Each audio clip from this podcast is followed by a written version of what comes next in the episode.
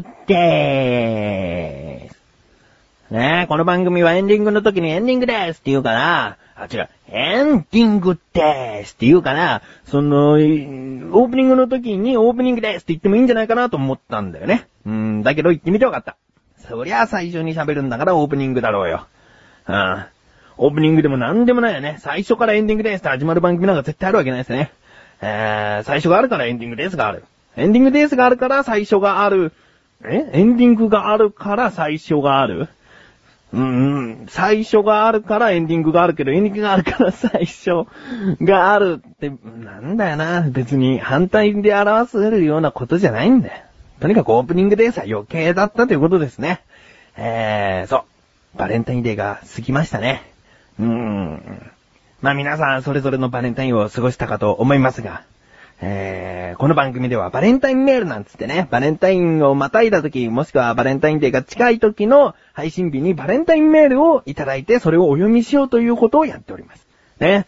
そして前回思い出したかのように、バレンタインメールを急遽募集しましたところ、何通届いたか一通届きましたね。ねお読みしたいと思います。ラジオネーム、ようこ、かっこかめさんですね。ありがとうございます。本文は、ハッピーバレンタイン、バレンタインデーキス。ね、次の言葉はね、ちょっとね、止めとくね。後で言います。うん。この、ようこさんは、その、自分の母親がよっこさんだから、その母親から来たんじゃねえかっつって。やだよ、そのなんかプライベートも母親からもらって、そのメールでもわざわざ母親からもらうなんて、そんなことじゃない。このよっこさんは、まあね、まあ言っちゃうよ。言っちゃうけど、いつも、この、なたらかご女子を聞いてくださっている、洋介ではないかと思います。うん。このね、洋介ね、ほんとありがたい。その本文の最後に書いてあった言葉は、滑り止めということで、って書いてあるんだよね。だから、この他の方からもらった時に、その言葉は意味をなくすんだけども、誰からも来なかったら、自分のこの一通が滑り止めということで、ってことですね。まさに滑り止まりましたよ。滑り止まったんだけど、ここで、お詫びしなきゃいけないことがあるね。うーん。前回募集するときに、3年連続バレンタインメールいただきたいっつってね。だから、去年と一昨年はもらったよみたいなことを話していたんですが、去年は、もらえてなかったみたいですね。えー、聞き直したんですよ。聞き直したらもらえてなかった。で、なんでもらった気になってたかっていうと、その配信分の時にバレンタインメールと称さないで、女性の方からメールをいただいてたんですね。うん、だから感覚的にバレンタインメールをいただいたという感じになっちゃってた。えー、つまり、この、確かに一昨年はいただいたんです。一昨年なんて、あれだよ、別に直接会ったことのあるリアルな友人とか、その、知り合いとかではなく、このラジオをきっかけに知り合った方、えー、4名。ああ4名からいただいてるんですよ。このね、4。で、去年が0。で、今年1と。もう明らかに失速気味な。来年はまた0になるのかな？うーん、でもね、前回言ったじゃない。そのあなたの一通がっつってね。本当にその一通が大切なバレンタインメールになるんだったんだよな。えー、聞いてくださってね。あ、送っとけばよかったな、なんつう人がいてくれたら、ぜひ去年ね。あ、去年じゃない、ぜひ来年ね。来年いただきたいですね。まあ、それにしても、このようこさん、本当に嬉しいですね。ちょっと自分の母親と名前が被るので、その、はっきりと、その、ようこさんっていうのもちょっとね、言いづらい感じはあるんですけども、ようこさん。メールありがとうございます。まさに滑り止まりました。滑り止まった。だから、滑り止まってないんだよ。去年もらってないんだけど、今年は滑り止まったということで。ね。この3年連続という言葉じゃなかったけども。まあ、今年1通もらって、来年再来年と、こう連続でいただけたら、嬉しいな。ということで、今年は1通、ようこさんからのメールをいただきました。ありがとうございます。菊池の、なだらか向上心。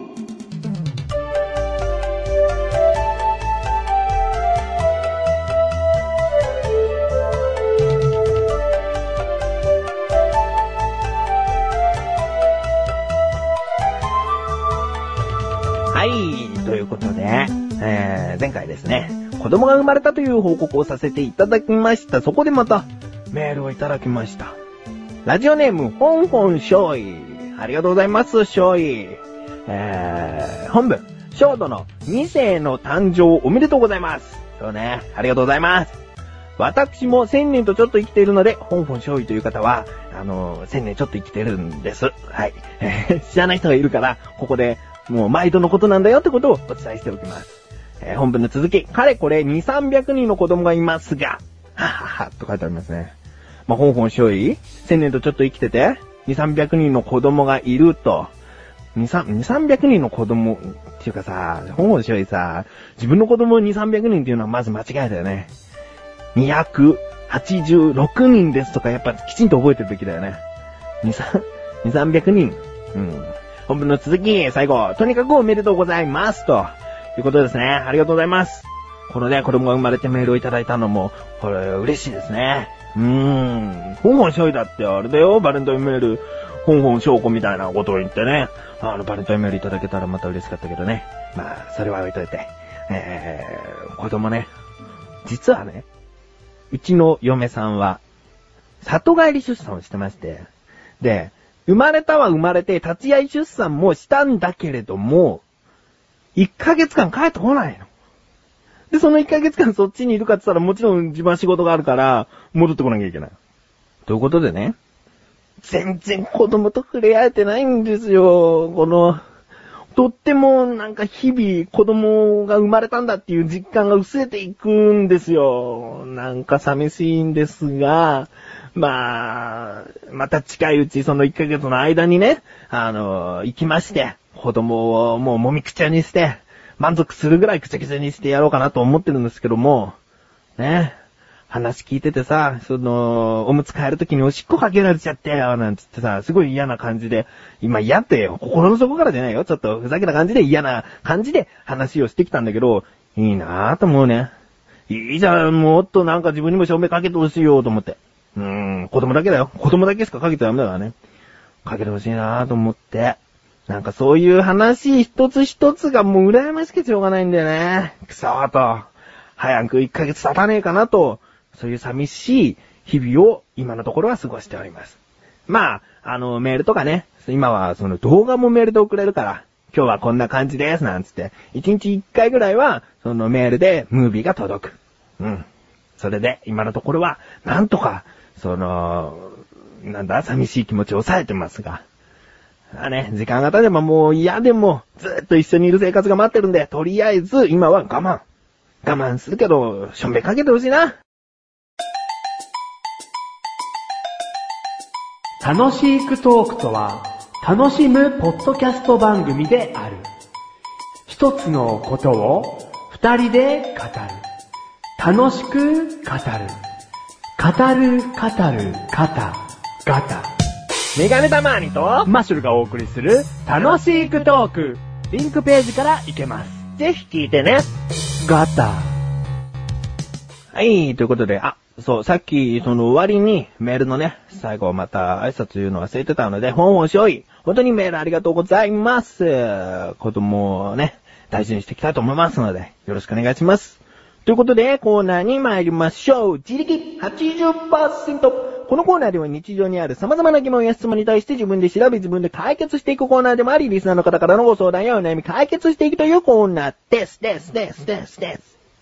ということで、今回の疑問なんですが、わからない方にはわからないんだけれども、精一杯の説明をしますので、どうか想像を膨らませてください。あの、自分の家の実家に、サンドピクチャーという、今から説明しますよ。サンドピクチャーという、絵の額縁の中にガラスが2枚貼っていて、そのガラスの間には水と少々の空気が入ってるんですね。うん。で、そこで忘れちゃいけないのが砂が入っておりまして、で、黒色の砂は重たく、白色だったり、その黄色だったりする色は軽いという、その砂の、もうほんとつぶつぶね、つぶつぶの中でもわずかな重みの差をつけることによって、その水から落ちる速度が変わったり、その黒の方が優先的に落ちよう落ちようとするので、その、そのなんつうんだろうな、その空気、空気のその泡々を割ってその砂が落ちていくんですね。うん。だから横に広がった砂時計みたいな感じで空気の泡々の間が開けば開くほどそこから砂は落ちていく。で、下にまた、下ってってもそのまた水中の額縁の中ですね。そのところに山がどんどんどんどん作られていく。うん。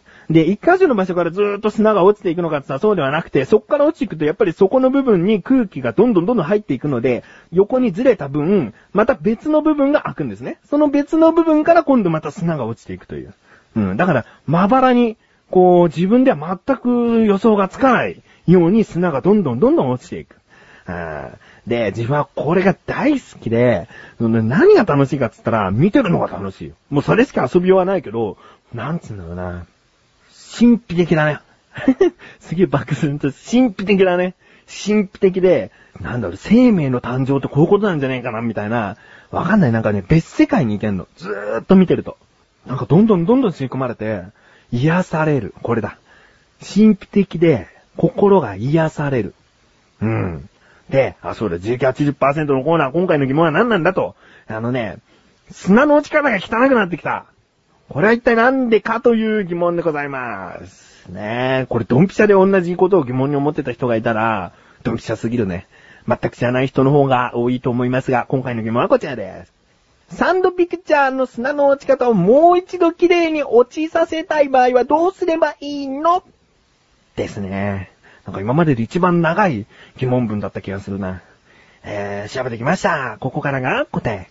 まあ、これはね、結構あっさりとした答えで、その中に入っている空気は、横の、その穴があって、そこに注射器みたいので空気を入れたり抜いたりして、空気の量は調節できるっていうのは知ってたんですね。うん。それで砂の落ち方を変えることができるんだけど、あともう一つ、この空気の量でいいやと思って、ずーっとしばらく数ヶ月とか放っておくと、どうやら、その、蒸発して空気の量がどんどん減っていくらしいんですね。まあ減っていくのか、その、気温とか天気によって全然違ってきちゃうっていうんですね。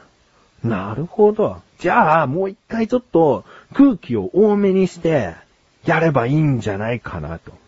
まあ、こんな簡単な答えですが、もしかしたら説明書にすら書いてありそうなことですが、でも改めてこの、どんどんどんどん空気が蒸発していっちゃうんだよっていうのを聞くとね、あ、そういうもんなんだっていう、簡単な疑問でしたし、簡単な疑問でしたし、あまり多くの人には馴染みのない疑問でした。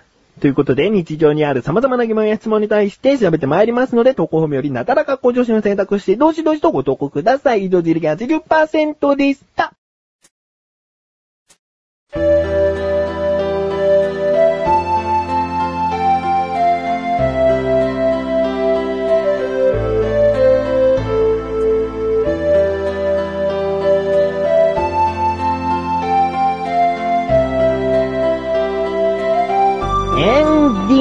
です。今回オープニングでーすなんつって言ったけど、このエンディングでーすね。その、なんかどうやらハマる人にはハマるみたいよ。ハマる人にはハマるっていうか、その、なんかずっと、過去からバーッと聞いてくださった方がいて、その方がずっとなだらかご上心を聞いていたら、エンディングですというのがちょっとハマってしまって、そのご家庭でもエンディングですって、娘さんとかが喋ってくれてるんだって。じゃあ今日はこの辺で、なんつうと、エンディングですって言ってくれるんだよ。嬉しいよな、こういう話を聞くとね。その、常にいつもと同じような言い方でエンディングデースを言っててよかったなぁと思いましたね。まあ、こんなこと思うかどうかなんて想像もしなかったけども、言っててよかったな毎回ね、エンディングですなんつう、なんかいろんな言い方でやってたら、これは聞けなかった話だからね。いやー、本当に嬉しいですね。ということで、お知らせでーす。まあ、これもエンディングです、みたいな言い方なんだけどね。えー、お知らせでーす。横断歩道のオクラ更新しております。ちょくちょくと更新しております。最近では菊池と菅井の話が多いですが、菅井の性格をちょっともう引っ張り出して引っ張り出して、いろんなお話をしたいなと思って、えー、結構喋ってますよ。気になるという方はリンクページより、横断歩道のオクラというサイトに行ってみてください。ポッドキャストも対応なので iPod にこう、登録して、聞いてみてください。